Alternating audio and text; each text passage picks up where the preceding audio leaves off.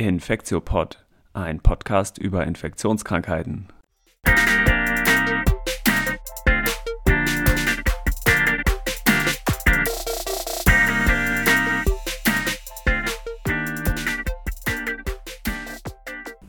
Willkommen zu einer neuen Folge vom Infektiopod. Heute machen wir eine Folge zum Thema Hepatitis E und ich freue mich ganz besonders, dass ich Sven Pischke hier bei mir sitzen habe. Mein Name ist ja Till Koch und wir sind hier am UKE, am Uniklinikum Eppendorf in Hamburg. Genau, hallo Sven. Ja, ich freue mich sehr die, über die Einladung. Das ist ganz, ganz toll, dass wir das Thema hier in diesem Forum präsentieren können und ich hoffe auf viele interessierte Zuhörer und dass wir etwas darüber vermitteln können. Super. Sven, willst du kurz ein paar Sätze zu dir selber sagen? Was machst du und wie bist du hier zu dem Thema gekommen? Ja, das ist eine gute Frage. Ich bin Oberarzt der ersten Med und bin seit 2013 am UKE. Davor war ich äh, acht Jahre, glaube ich, an der Medizinischen Hochschule Hannover, davor Lübeck-Borstel. Und ähm, ich bin 2008 zum Thema Hepatitis E gekommen und habe da meinen wissenschaftlichen Schwerpunkt und gehöre da klinisch und wissenschaftlich zu den Experten weltweit. Und ähm, freue mich, dass ich zu diesem Thema gekommen bin. Jeder Mensch braucht seine Lücke und ich freue mich, dass da was ist wo ich zupasse. Super, perfekt. Wie immer wollen wir versuchen, diesen Podcast möglichst ohne Schneiden zu machen. Also es soll eigentlich ein One-Take werden. Ich werde mit einer kurzen Zusammenfassung anfangen und dann wollen wir wie immer auch die Themen abhandeln in verschiedenen Kapiteln. Es soll dann über die Epidemiologie gehen, über den Übertragungsweg. Wir wollen uns den Erreger ein bisschen genauer angucken, wo kommt er vor und wie funktioniert der. Dann soll es äh, über die Diagnostik und die Therapie bis zur Prävention zum Schluss noch gehen. Eine kurze Zusammenfassung ist ja, dass der Hepatitis E-Virus ein äh, einzelsträngiger RNA-Virus ist. Das Virus ist weltweit verbreitet und es gibt verschiedene Genotypen, die unterschiedliche Verbreitungsformen haben und auch unterschiedliche Übertragungswege.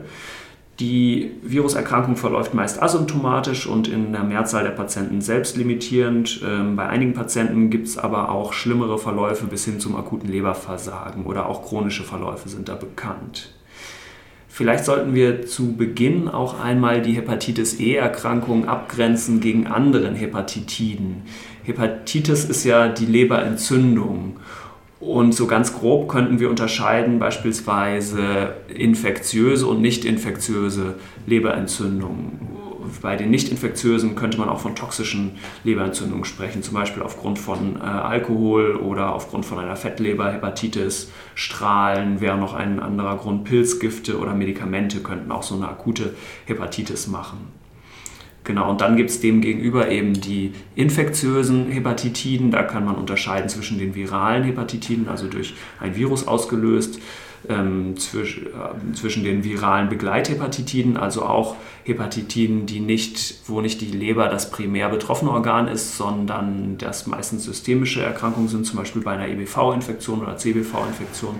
CMV-Infektion ähm, und auch infektiöse nicht-virale Hepatitiden, also zum Beispiel bei Malaria, bei Salmonellen oder Leishmanien. Ne?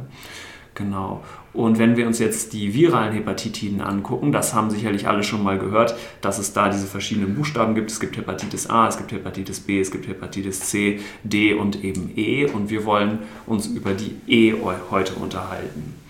Wollen wir vielleicht erstmal was zu dem Erreger sagen? Was ist das überhaupt für ein Virus? Und sagen wir eigentlich der Virus oder das Virus?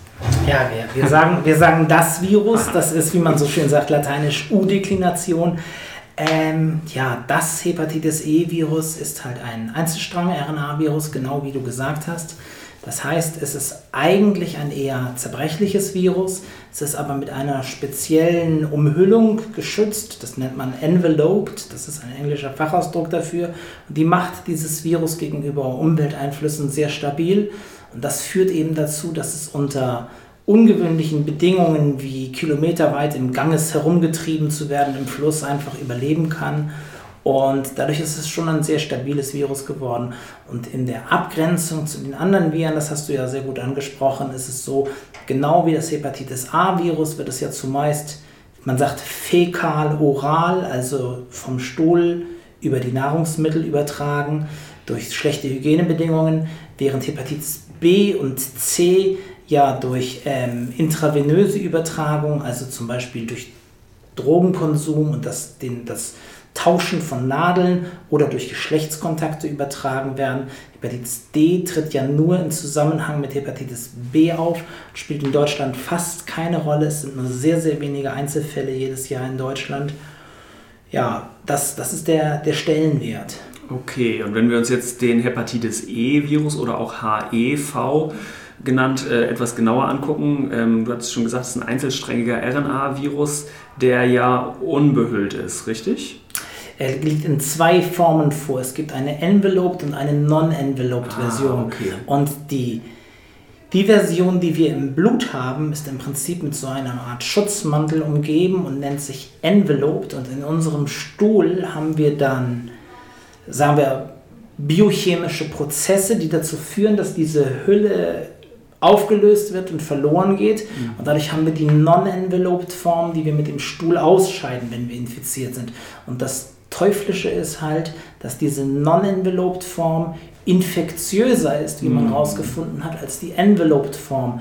Das heißt, wir Menschen durch unsere eigene Verdauung des Virus und dadurch, dass wir infiziert sind, machen das Virus infektiöser, scheiden es dann potenziell mit dem Stuhl aus und je nachdem, wie die Hygienebedingungen sind, wird es dann an andere Menschen weitergegeben und die infizieren sich dann mit der infektiöseren Variante. Ja. Super interessant. Wir können auch vielleicht noch mal ein bisschen mehr zurückgehen und noch was Generelles zu Viren sagen, weil wir das in diesem Podcast, glaube ich, auch noch nicht so richtig behandelt haben, wie die eigentlich aufgebaut sind. Das Virus ist ja definiert als eine kleine infektiöse organische Struktur. Es ist keine Zelle und es ist auch nicht so richtig ein Lebewesen, sondern wird üblicherweise dem Leben nahestehend, jetzt Virus allgemein, definiert und ist eigentlich immer aus drei Dingen aufgebaut. Im Inneren ist das genetische Erbmaterial, entweder DNA oder RNA, das kann jeweils einzelsträngig oder doppelsträngig vorliegen. Und außen drumherum ist so eine Proteinhülle, also ein Capsid nennt man das auch. Und das hat jetzt bei diesem HEV-Virus ähm, die Form von so einem Icosaeder, also eigentlich eine Menge Dreiecke oder so ein 20-eckiger, 20-flächiger Würfel, so kann man sich das vorstellen. Ähm, genau, und dann eben zum Teil noch diese Lipidhülle außen drum herum. Ne? Aber so sehen diese kleinsten Einheiten sozusagen aus. Okay, super. Ähm, kommen wir jetzt, wenn wir das Virus einmal besprochen haben, vielleicht ein bisschen zur Epidemiologie. Ähm, der Virus, das Virus kommt ja weltweit vor. In welchen Regionen finden wir denn das Virus? Genau. Das, das ist ein Virus, was weltweit vorkommt. Im Prinzip egal, wo wir hinkommen, da finden wir auch dieses Virus. Es gibt da verschiedene Genotypen und diese zeigen eine typische Verbreitung und damit, wie sie verbreitet sind, auch ein unterschiedliches Krankheitsbild und eine unterschiedliche, man sagt Epidemiologie, eine, eine also sagen wir unterschiedliche Charakteristika. Also es gibt den Genotyp 1, den findet man in Asien. Dieser wird durch verseuchtes Trinkwasser übertragen. Wir müssen uns das so vorstellen, der Ganges fließt durch Indien. Es gibt arme Menschen, die haben keine Toilette, gehen und machen ihren Stuhlgang in den Ganges rein oder waschen ihre Wäsche da drin. Und Kilometer weiter flussabwärts haben die Leute kein sauberes Trinkwasser und schöpfen das Wasser aus dem Ganges heraus und das Virus übersteht halt diesen unschönen Weg. Das ist der Übertragungsweg in Indien. Dann haben wir den Genotyp 2, das ist ein Genotyp, der tritt in Afrika auf und im Gegensatz zu Genotyp 1, der in Afrika und Asien vorkommt, kommt Genotyp 2 nicht in Asien vor, er tritt in Afrika auf und in Teilen Mittelamerikas, äh, Mexiko, etc. Das ist eigentlich ein sehr seltener Genotyp. Er ist im Moment gerade in die, ins Bewusstsein der Hepatitis E-Community gekommen, weil nachdem sich 20 Jahre kein Mensch für ihn interessiert hat, ist er jetzt gerade für den Outbreak in Namibia verantwortlich und ähm, wir haben uns lange nicht für Genotyp 2 interessiert und jetzt sehen wir, er ist doch wieder da. Ähm, er wird im Prinzip genauso übertragen wie Genotyp 1 und in Afrika spielt natürlich die Düngung von Feldern eine Rolle und mhm. die schlechte Brunnenqualität etc. Ähm, das, sind, das ist ein anderes Setting als in Indien, aber im Prinzip ist es so ähnlich. Okay, und der Genotyp 3, das ist ja der, der in EU und Nordamerika vor allem vorkommt und den wir meisten, mit dem wir meistens zu tun haben, wenn wir an Hepatitis E denken. Ne? Genau, der Genotyp 3 ist der, mit dem wir zu tun haben und es gibt Untersuchungen auch von unserer Arbeitsgruppe, die zeigen, dass er viel, viel weniger schwerwiegend verläuft als Genotyp 1 und Genotyp 2. Ähm, er hat aber andere ähm, Besonderheiten Ähm, Im Gegensatz zu Genotyp 1 und 2 kann Genotyp 3 und auch Genotyp 4 bei immungeschwächten Menschen chronisch werden, da können wir ja vielleicht gleich noch drüber reden, und im Verlauf von Jahren dann eine Zersetzung der Leber, eine Leberzirrhose bewirken. Ähm, aber Genotyp 3 hat völlig andere epidemiologische Charakteristika. Er wird durch Schweinefleisch übertragen, über Ziegen etc. Ähm, er ist eine Zoonose, wie man sagt, also mhm. vom Tier zum Menschen übertragen. Genau wie Genotyp 4 übrigens, den es aber im Gegensatz zu 3, der in Europa und in Amerika vorherrscht, gibt es Genotyp 4 in Asien, insbesondere in China und in Japan, auch dort über Schweinefleisch übertragen. Es muss klar sein, wir müssen Schweinefleisch über 70 Grad Celsius für 5 Minuten erhitzen, um das Virus abzutöten. Jetzt denken die meisten Menschen, das mache ich doch, ich packe mein Fleisch in die Pfanne und erhitze es über 70 Grad für 5 Minuten. Nee, nee, nee, Freunde.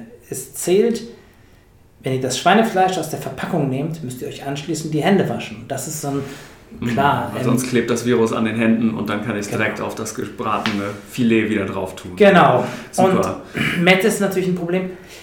Zu diesen klassischen Genotypen ist es so, dass man heute noch weiter einteilt. Es gibt die Genotypen 5 und 6, die spielen bei Wildschweinen in Japan eine Rolle, spielen mhm. für uns in Deutschland keine Rolle. Das ist auch umstritten, und ob das überhaupt was für Menschen auch Pathogen Bei 5 und 6 ist es ziemlich umstritten. Bei mm. 7 und 8 ist es wieder klar. Mm. 7 und 8 kommen in Kamelen vor, der eine in Dromedaren, der andere in ähm, Kamelen.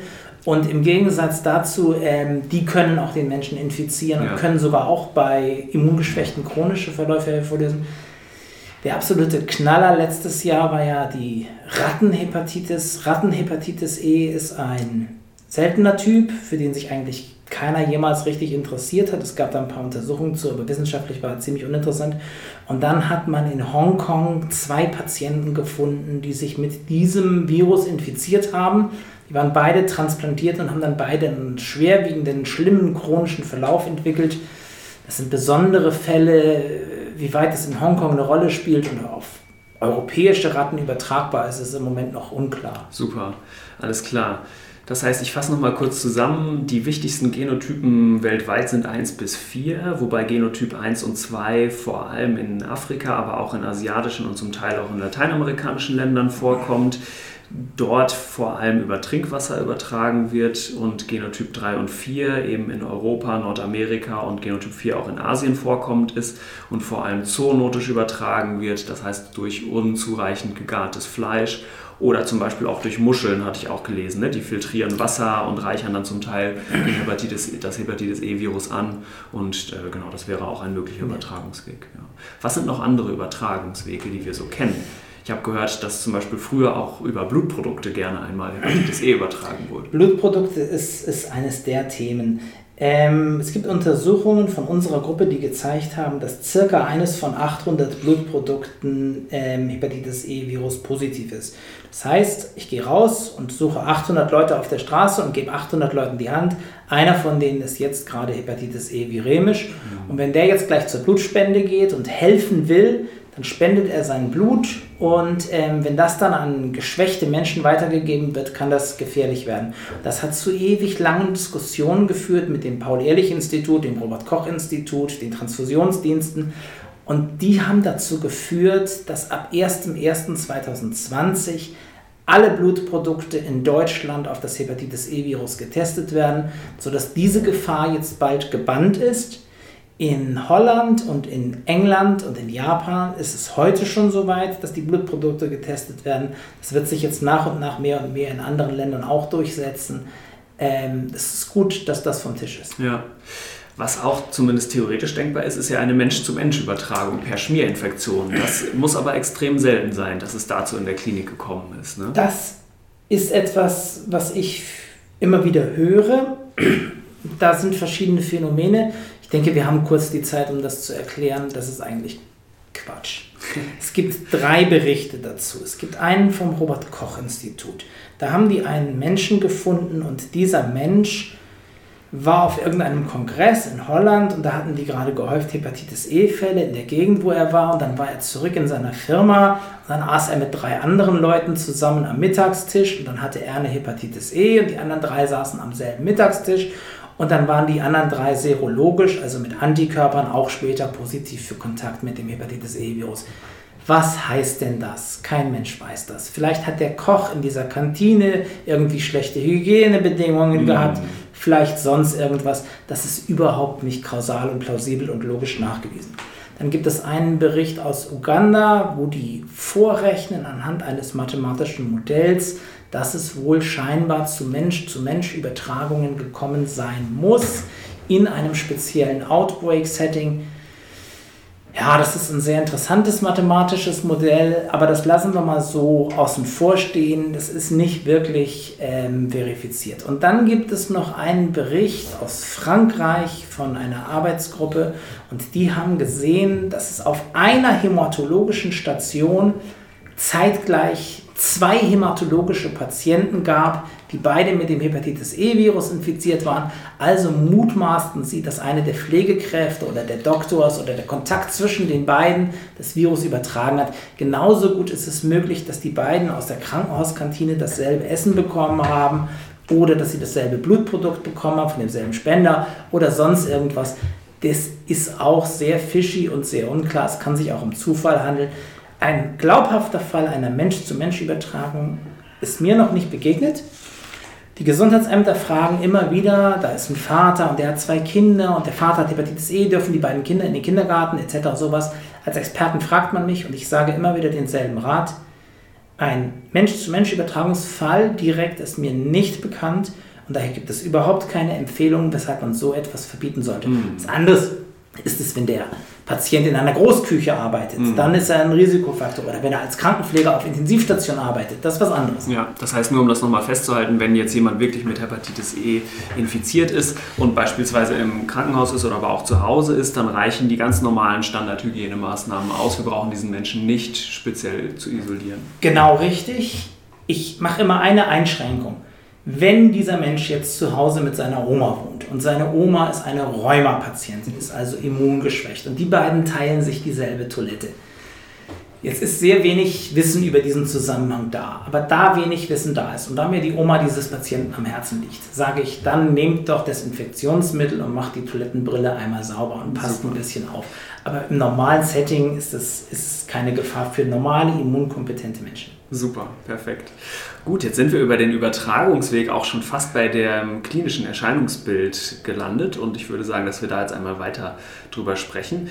Der, das Hepatitis E-Virus hat ja ein breites klinisches Spektrum und wie vielleicht schon deutlich geworden ist, kommt es nicht nur auf das Virus an, sondern auch ganz wesentlich auf den Host, also auf den Empfänger und die Empfängerin von dem Virus. Das heißt, es kommt darauf an, eigentlich wie krank oder in welchem Zustand ist die Patientin oder der Patient, der das Virus zu sehen bekommt. Bei Immungesunden verläuft die Virusinfektion in den allermeisten Fällen ja asymptomatisch. Aber zwei Patientengruppen, die uns besonders Sorgen bereiten, sind Immungeschwächte. Du hattest gerade schon gesagt, wenn Leute zum Beispiel ganz schwer Rheuma haben und neuere Biologicals bekommen, die auf sehr spezifische und sehr ähm, starke Weise das Immunsystem unterdrücken. Oder wenn jemand ganz schlimm Krebs hat oder HIV erkrankt ist und da keine Medikamente hat zum Beispiel das sind mit den Immungeschwächten sozusagen diese eine Gruppe und die andere Gruppe sind eben Schwangere, bei denen das Hepatitis E-Virus noch eine besondere Rolle spielt. Ne? Es sind viele Fälle von Todesfällen bei schwangeren jungen Frauen bekannt geworden, die mit Genotyp 1, Genotyp 2 oder Genotyp 4, also tropischen Varianten, infiziert waren. Das ist da ein häufiges Problem und diese Viren führen im Rahmen einer Schwangerschaft zu einer Tödlichkeitsrate, einer Mortalität von 20 Prozent. Das ist eine ganz, ganz schreckliche Sache im Moment jetzt gerade in Namibia und im Rahmen solcher Outbreaks. Jeder, der das mal gesehen hat, weiß, wie schlimm das ist, wenn junge schwangere Frauen dann mit einem Mal aus dem Leben gerissen werden. Insbesondere das dritte Drittel der Schwangerschaft ist ein Risikofaktor dafür. Eine Frage, die mir immer wieder gestellt wird, ist, was ist mit dem Genotyp 3 hier in Deutschland, in Europa, wenn den jetzt Schwangere kriegen? Ja, ich kenne Fälle, wo Schwangere mit Hepatitis E Viren Genotyp 3 infiziert wurden. Das liegt einfach daran, wenn man so viele Fälle sieht, hört wie ich, angerufen wird, dann hört man auch mal irgendwie so exotische Dinge rein von der Mathematik her. Ich bin mir nicht sicher und ich glaube nicht, dass Genotyp 3 bei Schwangeren ein Problem macht. Wir haben dazu eine Expertenbefragung mit vielen internationalen Experten im Rahmen eines Kongresses gemacht und das diskutiert. Wir waren da bestimmt fünf, sechs Leute, die derselben Meinung waren.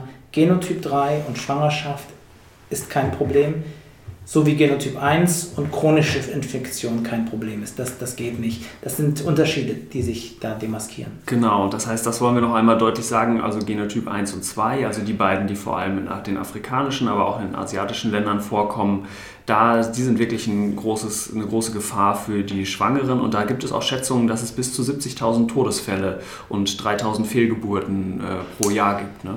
Das ist richtig. Ähm, das, ist, das, ist, das ist eine schreckliche Sache. Wir, wir reden über eine globale Infektion, die in diesen Ländern mit äh, 20 Millionen Infizierten pro Jahr auftritt, sich aber nur in den allerwenigsten dort auch nur manifestiert.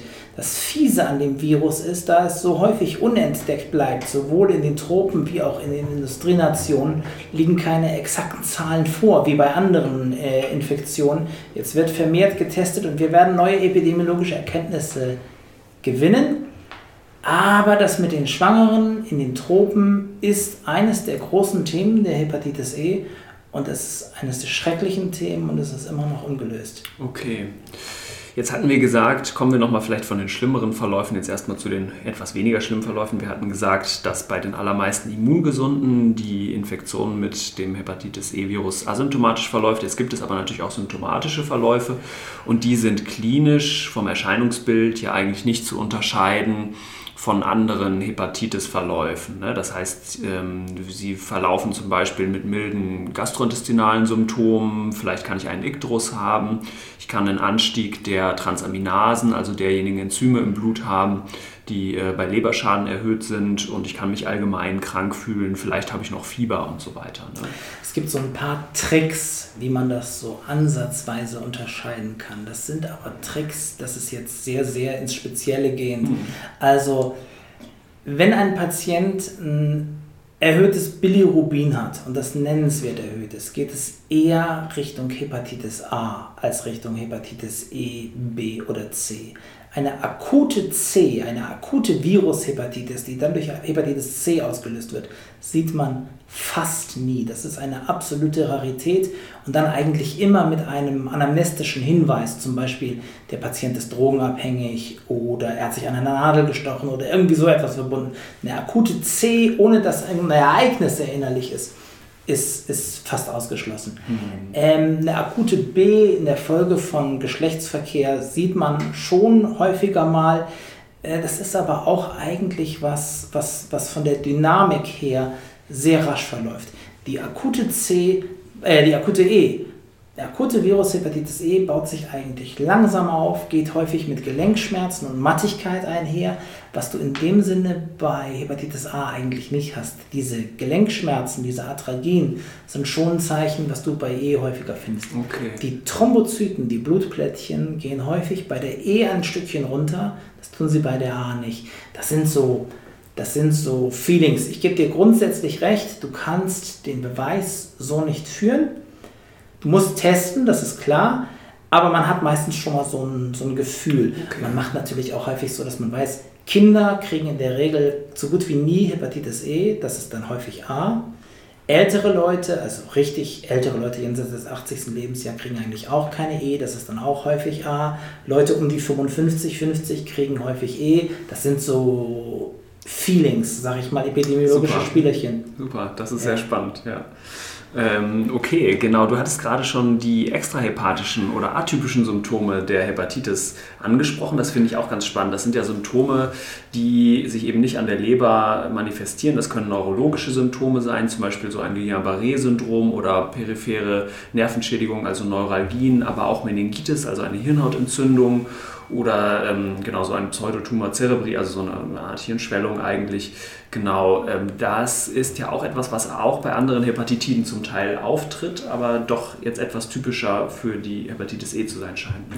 Ja, das ist was, wo wir bis vor fünf Jahren eigentlich keinen vernünftigen Einblick hatten. Und jetzt gewinnen wir mehr und mehr Erkenntnisse darüber und es kommt mehr in den Forschungsfokus, Es ist scheinbar so, dass das Hepatitis E-Virus zwei sehr tückische Mechanismen hat. Das eine ist, es kann sich außerhalb der Leber in anderen Geweben vermehren und kann dort direkt durch seine Virusvermehrung Schaden setzen.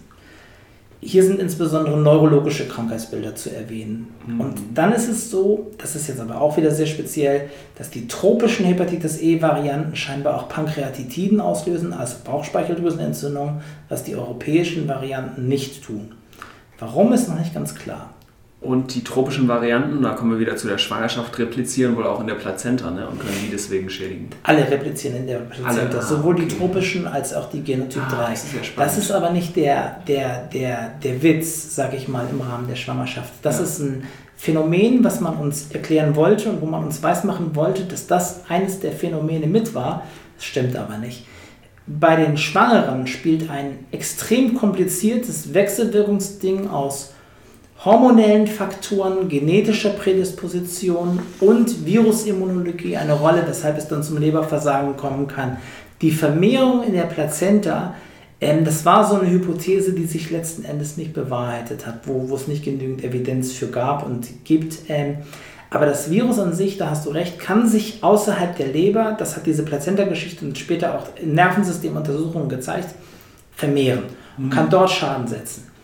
Noch fieser wird es, wenn es anfängt, Antikörper im Menschen zu induzieren, also zu, zu herbeizuleiten und diese Antikörper dann gegen den Menschen, der sie produziert, selber gerichtet sind. Wenn das Hepatitis E-Virus also Autoimmunität gegen sich selber herbeileitet. Ja, das Weil, ist ja auch was, was wir aus anderen Viruserkrankungen durchaus kennen, ne, dass sie das machen können. Bei den anderen ist es aber häufig so, zum Beispiel bei Hepatitis C. Wenn du Hepatitis C heilst, ist die Autoimmunität, die es herbeigeführt hat, fast immer anschließend weg. Mhm. Das, ist, das ist der Trick. Und bei der Hepatitis E ist es so, die Autoimmunität, die es herbeileiten kann, die kann anschließend beibleiben. Es kann sogar so sein, dass das Hepatitis E-Virus gerade ausheilt und dann die Autoimmunität hochgeht. Diese ganzen Prozesse basieren im Moment auf Einzelfällen und kleinen Fallserien. Mhm. Es gibt noch viel zu wenig große Studien dafür, um das genau zu klären. Zum Beispiel hat man eine ganze Zeit lang geglaubt, dass Myokarditiden, das sind Herzmuskelentzündungen, weil es da Fälle gab, die beschrieben wurden, auch mit Hepatitis E zusammenhängen konnte. Dann hat das eine Gruppe mal systematisch untersucht bei Patienten mit Myokarditis und hat keinen Zusammenhang gefunden. Es war also, es war also Quatsch, sage ich jetzt mal so, obwohl der die Hypothese naheliegend war, das, das könnte man sich gut vorstellen, Muskelgewebe, was durch dieses Virus betroffen wird, aber es hat nicht gestimmt. Und heutzutage ist es so, dass die Experten davon ausgehen, da sind wir uns alle einig, neurologische Krankheitsbilder wie das Guillain-Barré-Syndrom, das ist eine periphere Nervenlähmungsgeschichte, die lebensbedrohliche Komplikationen widerfahren kann, als auch die amyotrophe Schulterneuralgie, das sind stärkste Schmerzen in einem oder beiden Schultern und Oberarmen mit ähm, Taubheitsgefühlen und Nervenmanifestationen, dass das sicher in einer Quote von um und bei 10% vielleicht, sagen wir mal als Hausnummer, durch das Hepatitis E-Virus bedingt ist. Die anderen Fälle haben andere Ursachen, aber mhm. diese Quote kommt davon. Und ansonsten muss man sagen, dass es ähm, dass es andere Phänomene gibt, insbesondere immunologische und rheumatologische, die im Zusammenhang mit der Hepatitis E beobachtet wurden, die aber noch nicht definitiv nachweislich damit mhm. zusammenhängen. Mhm. Zum Beispiel Nierenerkrankungen wie Glomerulonephritiden, Kryoglobulinämie. Das sind dann teilweise sehr seltene Immunphänomene und die Evidenz ist noch nicht ganz klar. Das ist ja auch was, äh, was man zum Beispiel von der Hepatitis C kennt, ne? diese Das ist auch was, was man von der Hepatitis C kennt. Bei der Hepatitis C ist der Knasus knaxus. Du kannst, wenn du eine Nierenbiopsie von so einem Patienten nimmst, definitiv immunhistochemisch nachweisen, dass die Antikörper, die die Niere schädigen, durch das Hepatitis C-Virus ausgelöst wurden. Und dieser laborexperimentelle Link hm. der fehlt bei der Hepatitis e okay. E noch. Der, darum ist die Kausalität, wie man so sagt, die Ursächlichkeit noch nicht nachgewiesen. Super, super. Jetzt haben wir die Klinik schon fast zu Ende besprochen. Ich glaube, ein Krankheitsbild, was wir noch besprechen müssen, ist der chronische Verlauf, der ja, wir hatten es schon, glaube ich, gesagt, vor allem beim Genotyp 3 und 4 vorkommt und der bei vorgesch oder vorgeschwächten, immungeschwächten, zum Beispiel organtransplantierten Patienten wohl relativ häufig ist. 20 bis 50 Prozent habe ich gelesen, der Patienten, die mit HIV infiziert sind, also mit dem Hepatitis E-Virus, äh, bekommen dann so einen chronischen Verlauf. Ne? Das finde ich das ich richtig gut, das muss ich jetzt mal sagen, dass du das so sagst, 20 bis 50 Prozent, das ist nämlich genau richtig. Es gibt viele Leute weltweit, und das liest man auch teilweise im Internet, die erzählen einem irgendwas von 60 Prozent oder irgend so Quatsch. Das stimmt einfach nicht.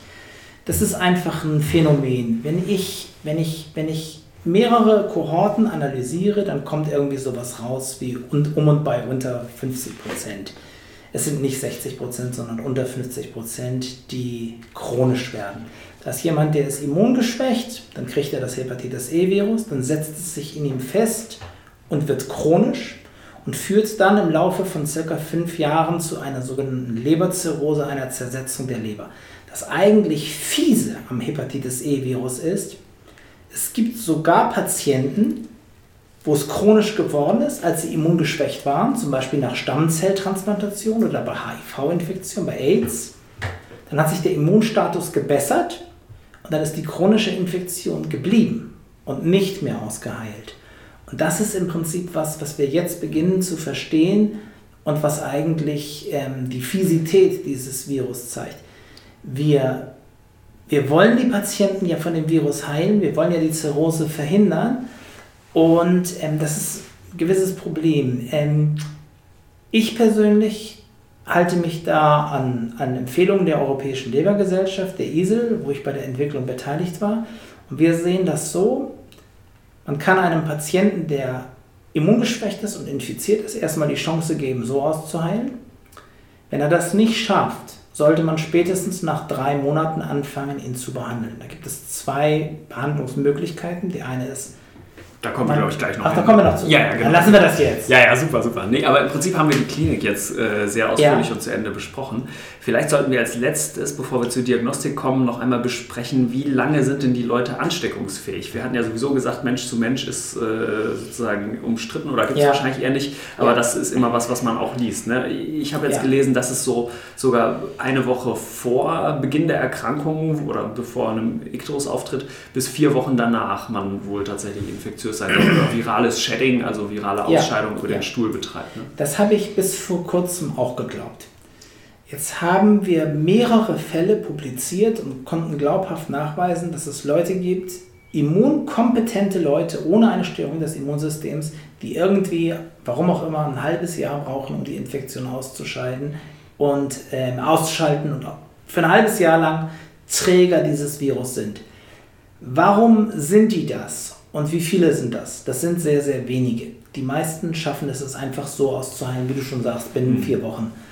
Ähm, warum es bei einigen anderen nicht so ist, weiß ich nicht. In unklaren Situationen, jemand ist Koch in der Großküche, jemand arbeitet auf einer Intensivstation, irgendwie sowas, wo es wichtig ist und wo es davon abhängt, rate ich immer, macht die Stuhlprobe, testet, ob er noch positiv ist wie im Stuhl.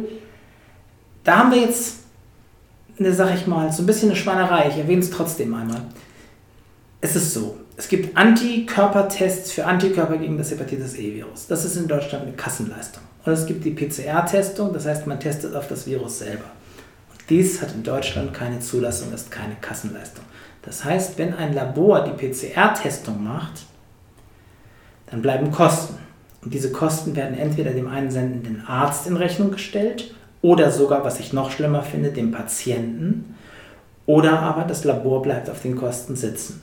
Und das ist was, was mich sehr, sehr wütend macht. Ich habe häufig Patienten, die in meine Sprechstunde kommen und die sagen, gut, dass ich jetzt bei Ihnen bin, aber auf dem Weg hierher hat man mir Blut abgenommen und dafür hat man mir eine Rechnung gestellt bei meinem Hausarzt und ich musste 80 mhm. Euro bezahlen. Das ist was, was mir nicht passt, weil für andere Infektionskrankheiten zahlt man auch nichts für die Diagnostik.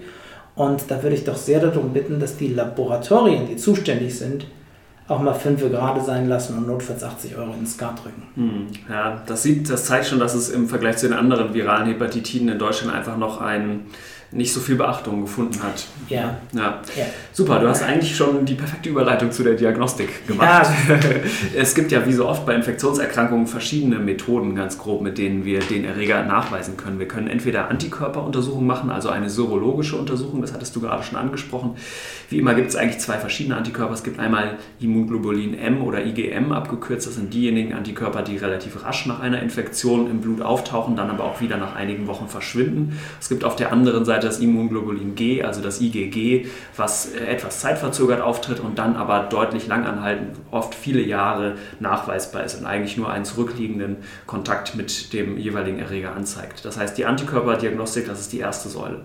Dann gibt es auch für die allermeisten Erreger, so auch für Hepatitis E-Virus, du hattest es gerade schon gesagt, die PCR-Untersuchungen oder die Nukleinsäure-Amplifikationstests, wo ich also Erreger oder auch Erregerbruchstücke, das heißt auch kaputte Erreger kann ich nachweisen, äh, messe im Blut oder auch im Stuhl als zweite Säule und dann kann ich zumindest theoretisch bei den meisten Erregern auch eine Kultur machen. Das spielt nun bei dem Hepatitis E-Virus keine große Rolle.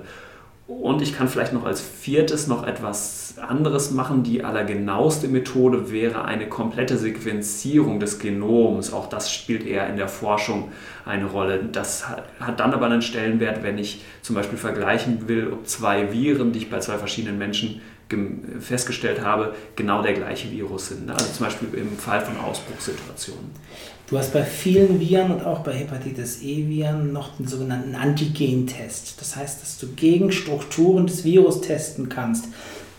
Das Problem bei diesen Tests ist, während die bei anderen Viren teilweise sehr gut und strukturiert sind, zum Beispiel bei EBV oder so, hast du beim Hepatitis E-Virus zwei Tests, die verfügbar sind und beide sind eigentlich nicht aus meiner Sicht empfehlenswert. Ich habe beide in verschiedenen Settings untersucht und ähm, die, die haben deutliche Fehlerquoten und daher ähm, sind sie von der Sensitivität her, wie man sagt, von der Nachweisbarkeit her zu gering. Mhm. Ja.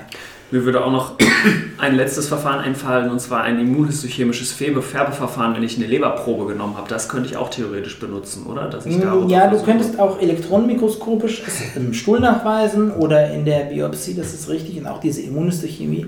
Aber das sind dann sehr, sehr, sehr aufwendige und ähm, kostenintensive ja. Untersuchungen, die der Forschung für spezielle Fragestellungen, das spielt in der Routine keine Rolle. Ja, super. Das heißt aber nur, um das nochmal deutlich zu sagen, in der Routine würden wir am liebsten eigentlich eine Nukleinsäureamplifikationstechnik, also vor allem PCR einsetzen und immer noch weit verbreitet ist auch die serologische Untersuchung, aber die hat Nachteile. Ne? Mit der serologischen Untersuchung ist es so, es gibt einen IgM-Schnelltest und ich liebe diesen Test. Man nimmt einen Tropfen Vollblut, macht den drauf, guckt auf seine Uhr, wartet acht Minuten und hat ein Ergebnis positiv oder negativ. Er ist sehr sensitiv und sehr spezifisch, weshalb ich ihn ganz toll finde und liebe. Das ha der Haken an der Sache ist, in vielen Settings, so in der Notaufnahme oder so, wollen die Leute das nicht. Die wollen nicht einen Tropfen Vollblut irgendwo drauf tropfen, acht Minuten warten und es dann ablesen, das, ob da eine Bande ist oder nicht. Das wollen die einfach nicht. Die wollen es lieber ins Labor schicken und dann ein Ergebnis haben, was ich auch verstehen kann. Also in diesem Milieu, sage ich mal, sind serologische Tests teilweise der PCR deutlich überlegen, weil sie viel schneller sind. Ähm, Wenn es jetzt um epidemiologische Fragestellungen geht, wie viele Leute in einem Dorf hatten Kontakt mit diesem Virus oder irgendwie sowas, dann sind natürlich auch serologische Tests perfekt geeignet.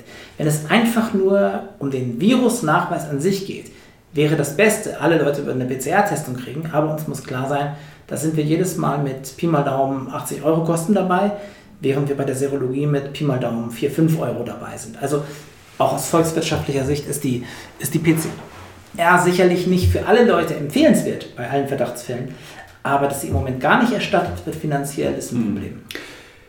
Ist es eigentlich, äh, spielt, macht es einen Unterschied, welchen Genotyp äh, ich habe, sowohl in der serologischen als auch in der PCR-Diagnostik? In der Serologie nicht. Man sagt alle ein Serotyp, die sind alle gleich. In der Genetik, äh, in der PCR-Testung macht es fast keinen Unterschied. Die herkömmlichen PCR-Tests, die es gibt, ergreifen alle die Standardgenotypen. Das Tückische ist dieser berühmte Rattenhepatitis E-Genotyp aus Hongkong. Der wird von der PCR nicht erkannt. Das heißt, den würden wir gar nicht feststellen, wenn so ein Patient vor uns sitzt und wenn wir den Verdacht hätten und darauf testen. Das könnten wirklich nur ganz wenige wissenschaftliche Speziallaboratorien weltweit.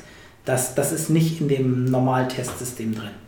Super, super, sehr spannend. Okay, ich glaube, jetzt haben wir zur Diagnostik äh, eigentlich schon genug gesagt. Jetzt würden wir als nächstes zur Therapie kommen. Ähm, das heißt, wenn wir jetzt eine Patientin oder einen Patient Hepatitis E diagnostiziert haben, was äh, würden wir machen als Therapie. Ich denke, wenn die Person ganz immungesund ist, vielleicht nur leichte Beschwerden hat, würden wir in der Regel ja eigentlich nichts machen, sondern erstmal zuwarten und hoffen, dass das alleine aushält, wenn die Person nicht schwanger ist. Ne? Immungesunde Menschen behandle ich fast nie. Es gibt ganz, ganz wenige Ausnahmen. Wenn jemand ein Leberversagen entwickelt, also seine Leber, warum auch immer, den Geist aufgibt und er lebensgefährlich erkrankt, das ist sicherlich eine Indikation, wo man über eine Therapie nachdenken kann. Oder wenn jemand so starke, so schlimme extrahepatische Manifestationen hat außerhalb der Leber, dass sie ihn wirklich drastisch gefährden oder einschränken, ganz schlimme Schmerzen etc., dann kann man sich das auch überlegen. Der Knasus Knaxus ist halt, es ist keine Therapie in Deutschland zugelassen. Rebavirin ist zwar wirksam, aber es ist nicht dafür zugelassen. Das heißt, wenn man mit Rebavirin behandelt, befindet man sich mit einem Bein im Knast. Das ist off-label und das ist was, was nicht ganz ohne ist. Da die Hersteller Rebavirin im Moment zunehmend vom deutschen Markt nehmen, ist es immer schwieriger zu bekommen und das ist ein Phänomen, was sich jetzt im letzten halben Jahr sehr, sehr, sehr zuspitzt. Es, mhm. ist, es, ist, es ist mit ähm, persönlichen Risiken verbunden, Ribavirin zu verschreiben und sollte deshalb nicht in der Praxis da draußen gemacht werden. Das sollte spezialisierten Zentren vorbehalten bleiben. Ja. Das Ribavirin, genau, um das mal kurz einzuführen, ist ja eine Substanz, die eins der wenigen breit wirksamen Virostatika ist. Ne? Das heißt, es ist ein Mittel, was gegen RNA-Viren gerichtet ist und eben nicht nur gegen einen RNA-Virus, sondern gegen verschiedene RNA-Viren Wirksamkeit gezeigt hat ähm, und deswegen auch hier eingesetzt wird. Ne? Und bei äh, immunsupprimierten und chronischen Verläufen ist es sicherlich das Mittel der ersten Wahl und eigentlich das einzige, was uns zur Verfügung steht. Ne? Richtig, das ist das einzige und da hat es Heilungschancen von, tja, sagen wir 85 Prozent. Und das ist ja ziemlich gut, ne? muss man sagen. Das ist zwar auf den ersten Blick ziemlich gut, das Problem ist nur, wenn du genügend Patienten damit behandelst, dann siehst du natürlich auch die armen Schweinchen, die nicht ausheilen. Und ich habe jetzt im Moment, äh, ich weiß das nicht, ich glaube sieben Patienten in meiner, in meiner Liste, die ich nicht heilen kann. Die, die kann ich einfach nicht heilen. Die sind unheilbar krank mhm. und ähm, das, das, ist, das ist doof. ja. ja. ja wenn ich Ribavirin anwende, ist es ja so, dass ich es über zwölf Wochen gebe und das Ziel ist, dass ich die HEV-RNA nicht mehr im Stuhl nachweisen kann, richtig? Und auch nicht mehr im Blut. Ja, das steht so, es steht so, wie du sagst, in der Leitlinie, in der europäischen Leitlinie drin. Das ist richtig. Im echten Leben geht es aber nicht so. Weil, wenn du irgendwo sitzt und da hast du einen Patienten und den behandelst du, jetzt sind zwölf Wochen um, dann guckt der Patient dich an und sagt, soll ich jetzt weiter behandelt werden, ja oder nein? Und wenn du dann zu ihm sagst, ja, ich warte jetzt erstmal ab, was das Labor mit dem PCR-Ergebnis sagt, dann wird der Patient unruhig und sagt, wie, das wissen Sie nicht? Und dann sind die, ja, das ist ein bisschen Vertrauensverlust, den man dann mit dem Patienten erlebt. Früher hatten wir eine andere Regelung, da haben wir uns früher international darauf geeinigt. Da haben wir einen Monat behandelt und wer in einem Monat im Blut negativ wurde, wurde insgesamt drei Monate behandelt. Und wer nach einem Monat immer noch positiv war, wurde fünf Monate behandelt. Das war vom Outcome her genau dasselbe wie die jetzige Regel mit den drei Monaten, wie du gerade gesagt hast. Ähm, das ist aber immer noch was, was an den Zentren unterschiedlich gehandhabt wird. Also ich mache es in der Regel so, dass ich mit einer hohen Ribavirin-Dosis anfange, wenn möglich. Das macht immer Anämie, das Zeug, also Blutarmut und dass ich dann runtergehe mit der Dosis und zum Ende der Therapie hin bei einer niedrigeren Dosis bin. Ähm, das ist so ein, sag ich mal, Trick von mir. Ja, und hohe Dosis würde heißen ähm, 1000 Milligramm Tagesdosis oder was würdest ich, du sagen? Ich fange bei immunologisch Kranken, hämatologisch Kranken in der Regel, die können 1000 Milligramm nicht ab, mhm. mit 800 Milligramm an. Okay. Die Transplantierten können in der Regel 1000 oder 1200 ab. Das ist so Pi mal Daumen. Ich habe immer einen Patienten, das erzähle ich immer gerne als Geschichte, der war Nieren transplantiert und der hatte eine chronische Hepatitis E und ich habe den mit Ribavirin behandelt. Und dann sagte er, ja, mir geht es nicht mehr gut, ich, ich schaffe das einfach nicht. Ich ging immer zweimal die Woche zum Fußball und jetzt gehe ich nur noch einmal die Woche zum Fußball. Dann sah ich ihn wieder und dann sagte ich, wie geht's Ihnen? Und dann sagte er, jetzt gehe ich nicht mehr zum Fußball im Moment. Dann war die Hepatitis E vorbei, die Ribavirin-Therapie, er war geheilt, sagte ich, wie geht's Ihnen? Dann sagte er, super, ich gehe wieder zweimal die Woche zum Fußball. Also es hat ihm halt von seiner Kraft, die er sonst hat, 20% geklaut mhm. und er konnte seinen Fußball nicht mehr machen. Das ist ja alles nichts Schlimmes. Er, die Geschichte ging gut aus, er hat wieder Fußball gespielt, aber das sind Dinge, auf die wir uns einstellen müssen. Wir sind dann für drei Monate weniger belastbar. Ja, und wir teilen es auch auf zwei Tagesdosen. Ne? Also man gibt es morgens und abends. Die 1000 Milligramm würden wir dann zum Beispiel zweimal 500 aufteilen. Basierend auf Erkenntnissen aus der Hepatitis C-Forschung machen wir das mit den zwei Tagesdosierungen. Ist völlig unklar, ob das wirklich auf Hepatitis E so übertragbar ist oder nicht. Ich mache das immer so und ich weiß, dass die anderen großen Zentren in Europa das auch so machen, aber ähm, gibt gar keine Evidenz für. Wir machen das einfach so. Super, super. Ja. Ist ja oft in der Medizin so, ne? Ja. Aus Traditionsgründen. Ja. ja. Super, genau. Wir sollten zumindest andere Substanzen vielleicht auch einmal erwähnen, die sich nicht durchgesetzt haben. Ein Beispiel wäre das Sofosbuvir, also eine Substanz, die vor wenigen Jahren eigentlich die Hepatitis C-Therapie revolutioniert hat. Das äh, hat sich wohl in der Zellkultur als vielversprechend gezeigt und hat aber nichts gebracht im Menschen. Ne? Das, das, das ist eine ganz, ganz tolle Substanz in der Hepatitis C-Therapie und ähm, in der Zellkultur war es auch wirksam gegen Hepatitis E und das hat uns dazu geführt, nachdem es einzelne kleine Fallberichte gab, die letzten Endes unklar waren, im Rahmen einer Studie, in einer Kollaboration zwischen dem UKE, der MHH und der Charité, eine Handvoll Patienten, nämlich zehn, damit zu behandeln. Wir haben vier Patienten am UKE damit behandelt mit dem Sofosbuvir und keiner dieser Patienten und auch keiner an den anderen Zentren hat ausgeheilt. Mhm. Sodass man sagen muss, alle haben sie ein bisschen mit der Viruslast angesprochen und sind runtergegangen, aber keiner hat ausgeheilt. Das ist nicht das richtige Therapiekonzept. Im Moment gibt es Kollegen, die überlegen gerade, ob man das dann mit anderen Substanzen kombinieren kann und, und, und. Ich persönlich bin da gerade, sage ich auch jetzt hier, obwohl das öffentlich ist, sehr zurückhaltend, weil wir haben bei Patienten die Hoffnung geweckt, dass wir sie damit heilen könnten und die Hoffnung waren enttäuscht und die Patienten sind deshalb enttäuscht. Ich möchte nicht das Vertrauen unserer Patienten verlieren und darum werde ich Ihnen, wenn ich Ihnen das nächste Mal eine Therapie anbiete, eine geben, die, die keine Studie ist, sondern die wirklich eine ziemlich sichere und wo es mehr Evidenz für gibt, ja. Super, super. Vielleicht sollten wir auch noch zumindest andere Substanzen erwähnen, wo noch evaluiert wird, ja. also wo noch untersucht ja. wird, ob sie was bringen können. Es gibt auf der einen Seite pflanzliche Substanzen, Silvesterol zum Beispiel oder auch so was in chinesischen Kräuter, Babodan oder so ja. drin ist. Ne? Und auf der anderen Seite auch so äh, Zusatzstoffe wie Zink zum Beispiel. Das ist, glaube ich, auch was, was du auch untersuchst. Ne? Also mit diesem Babaodan ist es so. Babaodan ist ein chinesisches Medikament der alten chinesischen Heilkunde und das wird in China bei Lebererkrankungen seit vielen Jahrhunderten im Rahmen der traditionell chinesischen Medizin gegeben. Das Problem an dem Zeug ist, da sind Substanzen drin, die in Deutschland sowohl aus Artenschutzgründen als auch aus gesundheitlichen Gründen verboten sind, zum Beispiel Schlammgift. Und ähm, daher habe ich noch nie Babaudan in meinem Besitz gehabt und habe das noch nie irgendwo im Zellkultur oder irgendwo getestet. Darum kann ich persönlich über Babao dann nichts sagen, außer dass es einen chinesischen Report gibt, wo die das untersucht haben und wo es scheinbar wirksam konnte.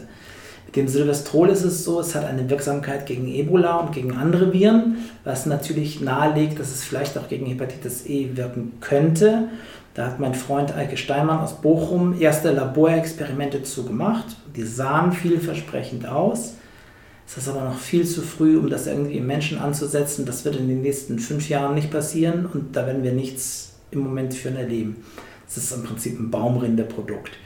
Und dann mit dem Zink ist es so, ich selber habe sehr auf Zink geschworen. Es gibt australische Ergebnisse, die gezeigt haben, dass Zink bei eigentlich fast allen Virusinfektionen einen positiven Effekt haben könnte, egal ob Influenza oder Hepatitis C oder irgendwas. Zink und Selen, so Spurenelemente, scheinen den Menschen grundsätzlich gut zu tun. Und ich habe daran geglaubt. Und ich habe, wir haben jetzt in einer Studie mh, mm, sieben Patienten, glaube ich, mit Zink, entweder mit Rebavirin oder ohne behandelt. Und wir konnten zwei, die unter Rebavirin alleine nicht ausgeheilt haben, mit der Kombination mit Zink zur Ausheilung bringen. Das ist in der Welt der Medizin kein Beweis für irgendwas. Es ist möglich, dass diese zwei Patienten aufgrund irgendwelcher anderen zeitgleich abgelaufener Immunphänomene ausgeheilt haben. Das ist überhaupt kein Beweis für gar nichts. Wir werden das jetzt demnächst veröffentlichen und dann wird es weitere Diskussionen geben und weitere Untersuchungen. Ich bin im Moment sehr skeptisch geworden, weil wir die Mehrheit der Patienten mit Zink nicht heilen konnten. Sowas macht einen dann immer traurig und nachdenklich. Ja. Ja. Super, ich glaube, jetzt haben wir aber auch die Therapie wirklich sehr ausführlich besprochen. Oder ja, fällt dir noch etwas es gibt, ein? Es gibt eine ganz interessante Sache, über die kaum jemand nachdenkt. Es gibt ein Medikament, das heißt Mycophenolat Mofetil. Das ist ein Immunsuppressivum. Und während dieses Medikament andere Virusinfektionen zum Hochgehen bringt, teilweise sogar sowas zum Explodieren, gibt es Daten, die andeuten, dass Mycophenolat Mofetil eventuell gegen Hepatitis E wirksam ist. Da gibt es sowohl In-vitro-Zellkulturergebnisse für, als auch eine interessante Beobachtung, die ich schon vor Jahren gemacht habe. Ich habe in einer Kohorte von chronisch Infizierten gefunden, dass diejenigen, die Mycophenolat Mofetil hatten, weniger chronifizierten als diejenigen, die es nicht hatten.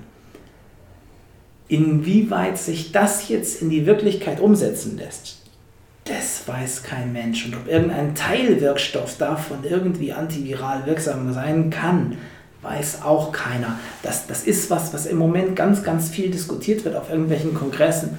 Aber im Prinzip weiß es keiner. Das zeigt ja auch, was, was, was du angeschnitten hast mit dem Thema. Das ist so sehr brisant für uns, die wir täglich damit zu tun haben, weil wir halt diese Patienten haben, die wir nicht heilen können, weil wir dabei zusehen, wie es ihnen geht.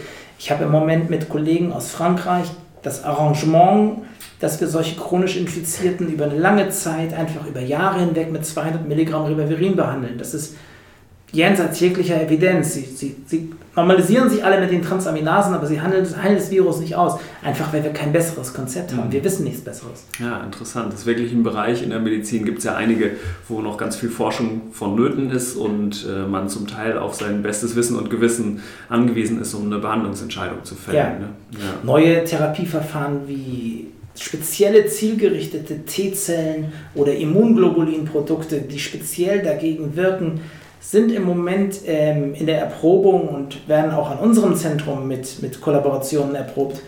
Ich bin da noch sehr zurückhaltend. Das ist, das ist völlig in den Kinderschuhen und ehe das in den Menschen kommt, werden noch über fünf Jahre vergehen. Ja. Super, ich glaube, das reicht jetzt auf jeden Fall zur Therapie. Klar. Dann kommen wir doch vielleicht noch zum letzten Punkt, das ist nämlich die Prävention. Wir hatten ja nur, um das noch, mal, noch einmal vielleicht zu wiederholen, ganz grob unterschieden, um nochmal zu dem Übertragungsweg zurückzukommen. Auf der einen Seite Genotyp 1 und 2, die primär durch Trinkwasser übertragen werden. Das heißt, da sieht die Prävention natürlich vor allem so aus, dass ich auf die Wasserhygiene achte, also welches Wasser ich trinke. Das heißt, ich sollte das Wasser, wenn es irgendwie geht, abkochen. Genotyp 3 und 4 waren wiederum diejenigen, äh, die zoonotisch übertragen, vor allem durch unzureichend gegartes Fleisch oder vielleicht dadurch, dass ich das Fleisch, bevor ich es gare, äh, berühre und mir danach nicht die Hände wasche. Ähm, genau, das heißt, da sollte ich darauf achten, dass ich nur äh, ausreichend gegartes Fleisch zu mir nehme und nicht andere Übertragungswege noch habe. Genau, und dann gibt es ja auch noch einen Impfstoff, der zurzeit in Entwicklung ist und vor allem in China schon an vielen Leuten getestet wurde. Ich glaube, über 100.000 mhm. Leute. Der ist in China zugelassen seit 2011 und wird in China regulär ist er erhältlich und wird dort regulär gegeben. Okay. Aber dieser Impfstoff wurde vom chinesischen Staat entwickelt und der chinesische Staat hat kein Interesse daran bisher gehabt, ihn außerhalb Chinas zu vermarkten. Jetzt ist es so, dass uns alle vor wenigen Monaten sehr überrascht hat, dass die chinesische Regierung jetzt eine Studie in Amerika initialisiert ja, hat, in den USA, genau. Und dass sie in den USA diesen Wirkstoff jetzt in einer großen Kohorte untersuchen und erproben. Warum die Chinesen das machen, ist mir ehrlich gesagt nicht ganz klar, weil der Impfstoff ganz klar auf chinesischen Daten entwickelt wurde und auf jeden Fall gegen die chinesischen Genotypen schützend ist, aber auch gegen den amerikanischen oder europäischen Genotyp schützend ist, ist völlig unklar. Und da müsste man meiner Meinung nach erst Tierexperimente machen, aber das, das haben sie nicht gemacht. Und wir, die wir in Europa an Hepatitis E forschen, haben ganz, ganz schlechten Zugang zu diesem Virus, weil er über die Internet, äh, zu diesem Impfstoff, weil er über die internationale Apotheke nicht bezogen werden kann in Deutschland. Mhm. Das geht nicht. Das heißt, du brauchst für diesen in China zugelassenen Impfstoff einen Kontaktpartner in China, der dort in eine Apotheke geht, ihn dir kauft und ihn dir zustickt durch den chinesischen Zoll durch. Das ist alles eine heikle, kipplige Geschichte. Ich habe den Impfstoff nie gehabt und wir haben ihn hier nicht am UKE in, zur Verfügung. Wir hätten ihn gerne, aber wir haben ihn nicht. Und ich kenne eigentlich in Deutschland nur einen Kollegen, der ihn jemals gesehen hat und gehabt hat für Experimente. Es ist ganz, ganz schwer ranzukommen. Also okay, ja. außerhalb Chinas kaum machbar. Aber es gibt im Prinzip Impfstoffforschung, die es läuft. Es gibt ne? Impfstoffforschung, die läuft und ähm, das ist alles ein wichtiges Thema. Und die, ähm, das ist jetzt, das ist, das ist offiziell, das darf man sagen.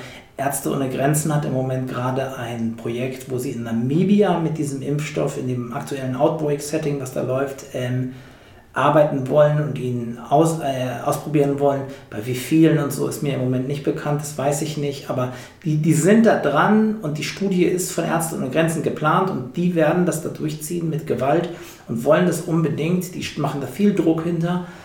Vielleicht mit Unterstützung der CDC, was ich gehört habe, also Amerika, ich weiß es nicht. Die wollen das, Ärzte ohne Grenzen. Und es ist auch richtig, man muss es machen Super. bei dem, was da im Moment Super. passiert. ja. ja. Super. Fällt dir noch etwas zur Prävention ein oder was anderes zur Hepatitis Ja, mit e? der Prävention ist es so. Im Moment kippt die Welt gerade so ein bisschen, weil es mehr und mehr Daten gibt, die zeigen, dass das Virus wohl auch im Trinkwasser in Industrienationen nachweisbar ist. Und das ist ein ganz schwieriges Thema, weil die Signifikanz davon völlig unklar ist. Es gibt mehrere Studien, die zeigen, dass Menschen, die mehr Trinkwasser trinken als andere, eine erhöhte Anti-Hepatitis E-Virus-Seroprävalenz haben. Das Virus konnte in verschiedenen europäischen Ländern nicht nur in der Kanalisation, sondern auch im Trinkwasser gefunden werden. Das ist verwirrend. Jetzt gibt es eine schwedische Studie, die ganz klar gezeigt hat, wie häufig es in Stockholm im Trinkwasser ist ob das dann irgendeine Signifikanz hat, ob dadurch jemals irgendeiner krank geworden ist, weiß kein Mensch. Und ähm, die Empfehlungen mit dem Schweinefleisch sind ganz klar. Schweinefleisch sollte gut durchgekocht sein. Met ist eigentlich unnötiges Risiko, weil wir davon ausgehen müssen, dass irgendwas im 5 bis 10 Prozent Bereich der Mettbrötchen infektiös sind. Aber wir sind ja beide clever. Wir wissen, dass nicht 5 bis 10 Prozent von den Leuten, die jetzt gerade draußen Mettbrötchen essen, morgen bei uns auf Station sind. Also wie viele werden davon krank? Wieder nur ein verschwindend geringer Teil. Und das ist, das ist alles noch nicht richtig. Das, das muss noch kommen. Okay, ein großes Plädoyer für ja. eine starke Hepatitis E-Forschung auch ja. in der Zukunft. Absolut. Super, ich glaube, jetzt haben wir aber den, das Hepatitis E-Virus wirklich sehr ausführlich besprochen. Sven, ich danke dir nochmal ganz herzlich, dass du hier warst und das mit mir besprochen hast. Wirklich ein echter Experte zu dem Thema. Ich danke dir, dass du dieses Thema in deinen Podcast eingebaut hast. So wird es noch mehr Leuten zugänglich sein, was sehr schön ist. Ja, das ist ja auch der Anliegen dieser Podcast-Reihe. Das stimmt. Super. Wenn ihr, liebe Hörerinnen und Hörer, in noch Anmerkungen oder Rückmeldungen, Ideen oder Kritik habt, schickt doch einfach eine E-Mail an info.infektiopod.de und natürlich findet ihr diese Folge und auch alle vorangegangenen Folgen entweder auf www.infektiopod.de oder bei Spotify oder iTunes und sowas. Wenn ihr ganz nett seid, schreibt ihr auch eine äh, kleine Kritik, also eine Review bei iTunes oder Spotify. Das hilft uns total, um da auch sichtbar zu werden. Super, das war's erstmal. Tschüss!